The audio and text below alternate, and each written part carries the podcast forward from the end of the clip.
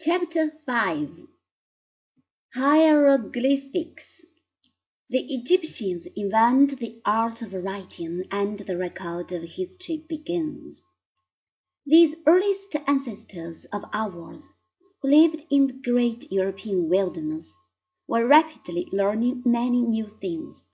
It is safe to say that in due course of time they would have given up the ways of savages and would have developed a civilization of their own. But suddenly there came an end to their isolation. They were discovered.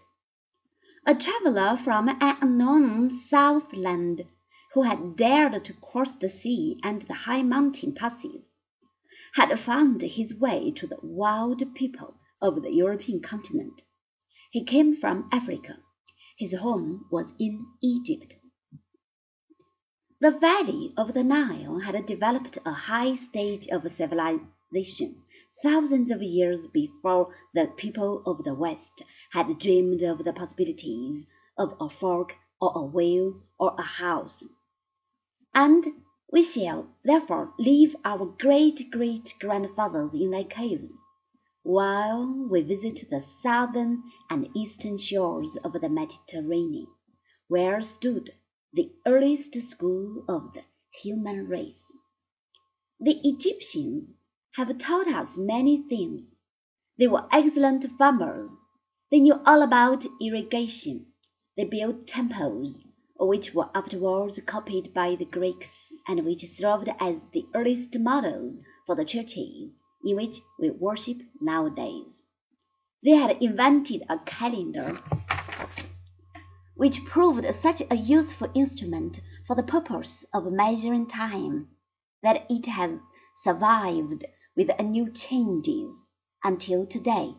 But most important of all, the Egyptians had learned how to preserve speech for the benefit of future generations they had invented the art of writing. We are so accustomed to newspapers and books and magazines that we take it for granted that the world has always been able to read and write. As a matter of fact, writing, the most important of all inventions, is quite new. Without written documents, we would be like cats and dogs who can only teach their kittens and their puppies a few simple things, and who, because they cannot write, possess no way in which they can make use of the experience of those generations of cats and dogs that have gone before.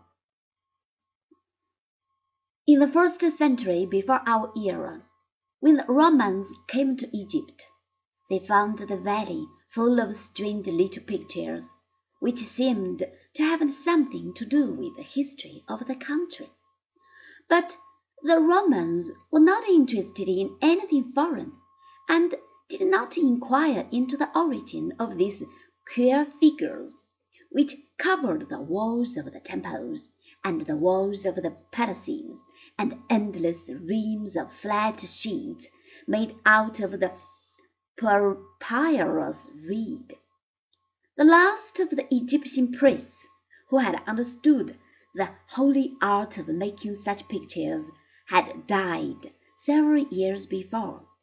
Egypt, deprived of its independence, had become a storehouse filled with important historical documents which no one could decipher and which were of no earthly use to either man or beast. Seventeen centuries went by, and Egypt remained a land of mystery. But in the year 1798 a French general by the name of Bonaparte happened to visit Eastern Africa to prepare for an attack upon the British Indian colonies. He did not get beyond the Nile, and his campaign was a failure. But Quite accidentally, the famous French expedition solved the problem of the ancient Egyptian picture language. One day, a young French officer, much bored by the dreary life of his little fortress, on the Rosetta River, decided to spend a few idle hours rummaging among the ruins of the Nile Delta, and, behold, he found a stone which greatly puzzled him. Like everything else in Egypt, it was covered with little figures, but this particular slab of black basalt was different from anything that had ever been discovered. It carried three inscriptions. One of these was in Greek. The Greek language was known. All that is necessary, so he reasoned, is to compare the Greek text with the Egyptian figures, and they will at once tell their secrets. The plan sounded simple enough, but it took more than twenty years to solve the riddle. In the year 1802, a French professor by the name of Champollion began to compare the Greek and the Egyptian texts of the famous Rosetta Stone. In the year 1823 he announced that he had discovered the meaning of fourteen little figures. A short time later he died from overwork, but the main principles of Egyptian writing had become known. Today the story of the valley of the Nile is better known to us than the story of the Mississippi River. We possess a written record which covers four thousand years of chronicled history. As the ancient Egyptian hieroglyphics have played such a very great role in history, a few of them, in modified form, have even found their way into our own alphabet. You ought to know something about the ingenious system which was used fifty centuries ago to preserve the spoken word for the benefit of the coming generations. Of course, you know what a sign language is. Every Indian story of our western plains has a chapter devoted to strange messages written in the form of little pictures, which tell how many buffaloes were killed and how many hunters there were in a certain party. As a rule, it is not difficult to understand the meaning of such messages. Ancient Egyptian, however, was not a sign language. The clever people of the Nile had passed beyond that stage long before. Their pictures meant a great deal more than the object which they represented, as I shall try to explain to you now. Suppose you were Champollion, and that you were examining a stack of papyrus sheets, all covered with hieroglyphics. Suddenly you came across a picture of a man with a saw. Very well, you would say. That means, of course, that a farmer went out to cut down a tree. Then you take another papyrus it tells the story of a queen who had died at the age of eighty two. In the midst of a sentence appears a picture of a man with a saw.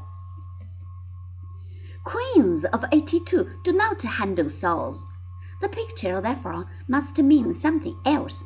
But what? That is the riddle which the Frenchman finally solved. He discovered that the Egyptians were the first to use what we now call phonetic writing, a system of characters which reproduce the sound or form of the spoken word, and which make it possible for us to translate all our spoken words into a written form, with the help of only a few dots and dashes and pothooks. Let us return for a moment to the little fellow with the saw. The word saw either means a certain tool which you will find in the carpenter's shop, or it means the past tense of the verb to see. This is what had happened to the word during the course of centuries. First of all, it had meant only the particular tool which it represented. Then that meaning had been lost, and it had become the past participle of a verb. After several hundred years, the Egyptians lost sight of both these meanings, and the picture saw came to stand for a single letter, the letter S. A short sentence will show you what I mean.